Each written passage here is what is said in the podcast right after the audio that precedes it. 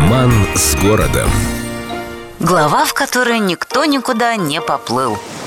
Как часто бывает в истории, если в наличии есть кто-то сильный, умный, великий, ну, вроде Бэтмена, непременно найдется какой-нибудь злодейский Дарт Вейдер. В случае с Васильевским островом в роли персонажа отрицательного выступил светлейший князь Меньшиков. Изначально существовал прекрасный, модный и зело дивный проект архитектора Леблона, по которому город на Васильевском острове должен был быть окружен крепостной стеной, а за ней вместо улиц предполагались каналы, по которым могли бы передвигаться не только начинающие Петербург, петербуржцы на своих частных плавсредствах, но и огромные военные суда. Словом, грандиозно и все как нравилось Петру. Но тут случилась ужасная закрутка. Знающие люди рассказывают, что Александр Данилович, который отличался умом и сообразительностью очень определенного типа, позавидовав обласканному Петром французу, мрачно расхохотался и изрек, потирая потные ладони, «I'll be back, Леблон, ничего у тебя не выйдет».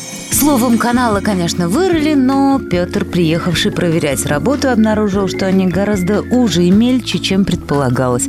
Узнав о том, что величественная идея начисто загублена, царь приказал каналы засыпать и взялся за палку. Несмотря на резкие боли в разных частях тела, Меньшиков, говорят, даже не приуныл, поскольку, по слухам, казенные деньги, выделенные на создание Северной Венеции, волшебным образом ушли на строительство скромной резиденции первого петербургского губернатора. Поэтому Александру Даниловичу грех было унывать.